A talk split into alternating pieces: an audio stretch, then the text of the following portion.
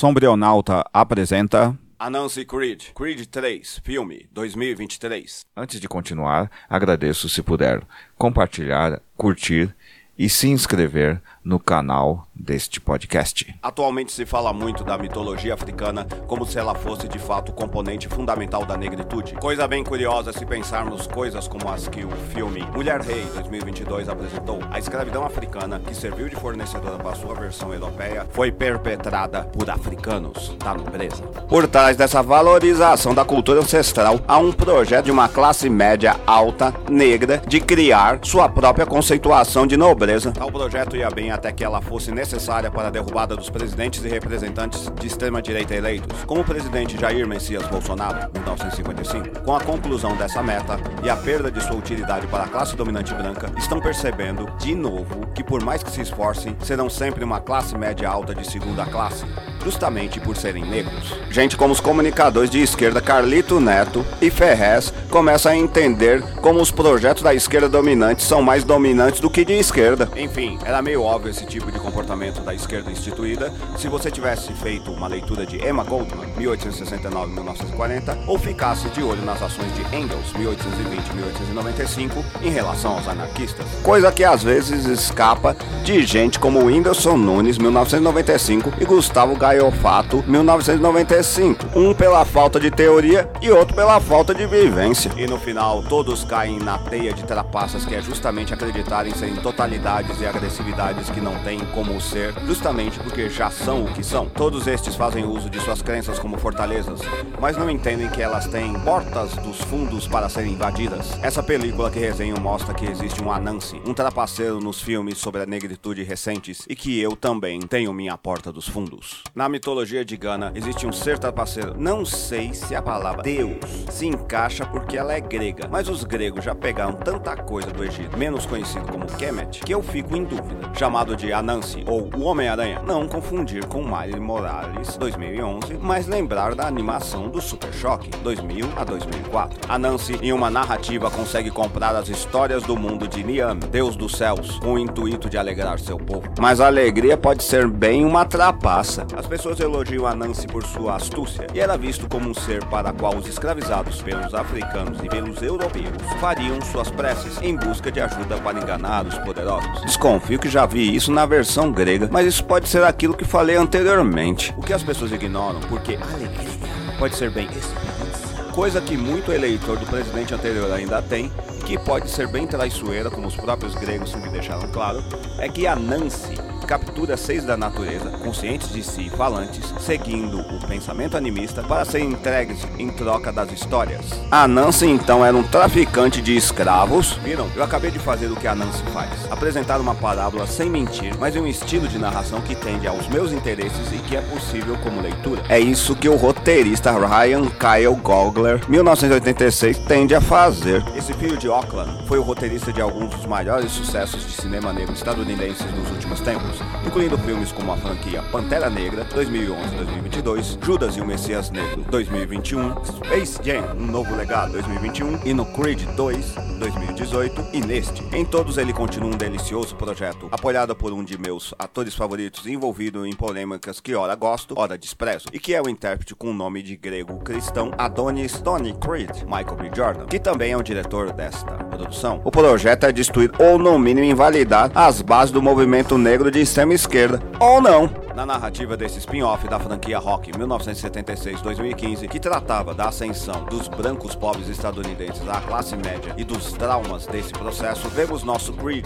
num drama que é pouco falado em filmes de trabalhador, com exceção do brilhante Eu, Daniel Blake 2016, A Aposentadoria. Depois de uma fantástica ascensão no boxe, Creed faz sua última luta e seguirá sua carreira de treinador, tendo inclusive já seu próprio campeão dos pesos pesados, o latino Félix Chaves, José Benavides, um boxeador violento. Aí já vai o problema de início. Chaves é apresentado como namor Tenoch Huerta, o foi em Pantera Negra 2, seguindo uma desprezível tradição do cinema negro, o de colocar os latinos como vilões ou pelo menos como irracíveis, porque negros pretos estadunidenses hum, não gostam muito de outras etnias. Tanto Spike Lee, 1957 em Faça a Coisa Certa, 1989, quanto Passador de Pano para Abusador, Quentin Tarantino, 1963, em Os Oito Odiados 2016, lembram esse fato? Bom, muitos negros pretos foram do exército estadunidense que massacrou vários indígenas e mexicanos durante a marcha para o oeste, século 19.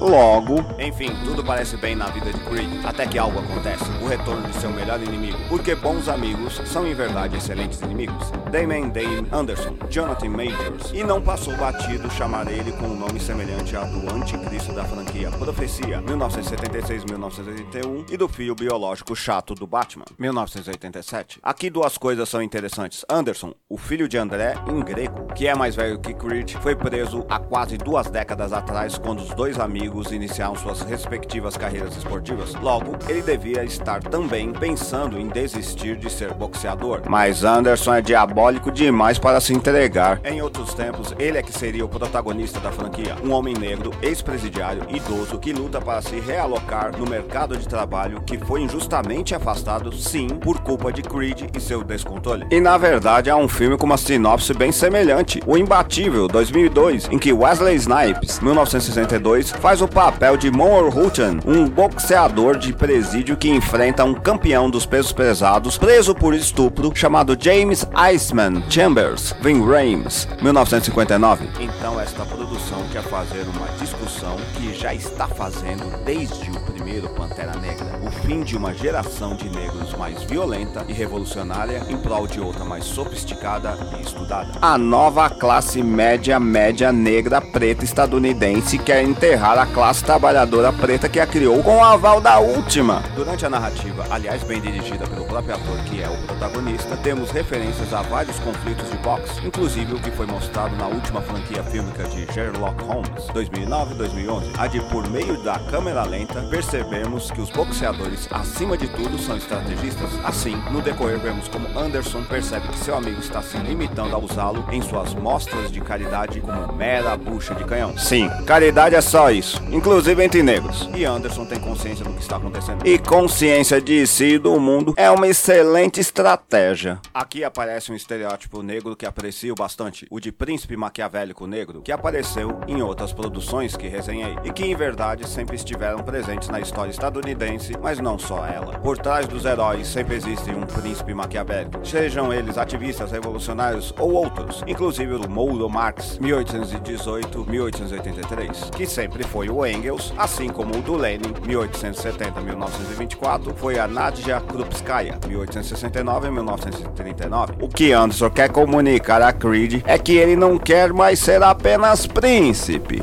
E por meio de sua astúcia e determinação ele pode. A luta em que ele enfrenta Chaves é maravilhosa, porque é suja para Dedel. Ou sendo mais claro, é maquiavélica ao extremo, pois Anderson está lutando como um boxeador da velha guarda, não no estilo do rock, e sim de negros boxeadores. Me lembrou os relatos do boxeador Jack Johnson 1878-1946, o primeiro boxeador negro campeão dos pesos pesados em que ele derruba o antigo campeão, o racista James J. Jeffries, 1875-1953. Assista o filme e veja a guarda que Anderson faz e veja também fotos da guarda de Johnson e confira. Logo fica aqui uma pergunta: o roteirista do filme fez um reverso da vitória de Johnson aqui? Porque apesar da idade, da dor e da velhice, Anderson consegue vencer. Claro que Creed o desafia e o príncipe maquiavélico negro está aguardando por isso. Porque ele precisa resolver uma pendência com seu amigo. Sim, Anderson sabe que seu tempo passou, que ele não tem mais lugar nesse mundo, mas não quer desistir sem dar a seu amigo uma chance de se desculpar pelo que fez. Não foi tê-lo abandonado na prisão, nem ter sido motivo de ser preso, ou da boa vida que ele leva. O que Anderson não perdoa é que seu amigo não tem entendido que ainda o considera seu amigo e que não admite que o mesmo carregue culpas inúteis. Acho que Majors está se especializando nesse papel. E o pobre Creed deve aceitar que nem sempre nossas mulheres devem ter o peso de nos mandar, de nos orientar, mesmo que elas queiram isso. Ajudar o feminismo muitas vezes é recusar ser dominado por matronas. Aliás, o filme quer fazer um novo matriarcado estranho que não dá muito certo, a meu ver, mas isso é uma tradição do capitalismo. Pegar atores de filmes de esquerda e transformá-los em blockbusters. Exemplo disso é Robert De Niro, 1943, e aqui a Tessa Thompson, 1983. O que Creed aprende com a vitória de Anansi Anderson, a factual e a moral, é que um negro preto determinado, sendo preso, fica mais determinado ainda, porque aí precisa de um motivo para querer sair da prisão. E que motivo melhor seria ajudar seu pobre amigo rico? Por excelência, eu sempre desconfio da classe média, não importa sua origem étnica, por uma questão muito simples. Eu acho que a condição de negro é uma condição de classe social. Não é uma questão de casta, como o feminismo radical afirmou para si, e por isso foi derrotado quando as mulheres de classe dominante e de classe média deram um rodo nelas. E nós, negros, também andamos prestes a tomar o mesmo rodo se dermos uma de pensamento racial capitalista. Biologia é base material, não determinação social pura. Assim, o roteirista desse filme me parece alguém bem suspeito, embora desconfie que ele é apenas bem intencionado demais. Kugler é também filho, literalmente, da antiga classe de manifestantes negros de esquerda. Também é atleta e também é o objetivo que foi almejado por toda a classe pobre negra. Seus filmes carregam marcas disso, ao mesmo tempo que tentam superar tais qualidades. Kugler combina uma coisa que sempre almejei e consegui: preparar corpo e mente. Admiro isso nele porque sou arrogante, mas esse jovem ainda é muito crente que o irmão sistema lhe dará alguma coisa que não está lhe cobrando muito mais. Muitos amigos meus, negros, caíram nessa. Veremos. Assim como o meu querido e sob suspeita Jordan está sempre sob meu olhar um tanto desconfiado. E Majors, gosto do que vejo em você, bonitão. Se você apreciou, compartilhe nas suas redes sociais. Dê um curtir se você estiver no Facebook. Dê 50 palminhas se você estiver no Medium. E dê finalmente um curtir e um compartilhar se estiver no Facebook. Ou, se estiver no WhatsApp, envie para seus amigos. Se estiver no TikTok, compartilhe também e divulgue. Se estiver no YouTube, se inscreva em nosso canal. Até mais. Até a próxima. Obrigado.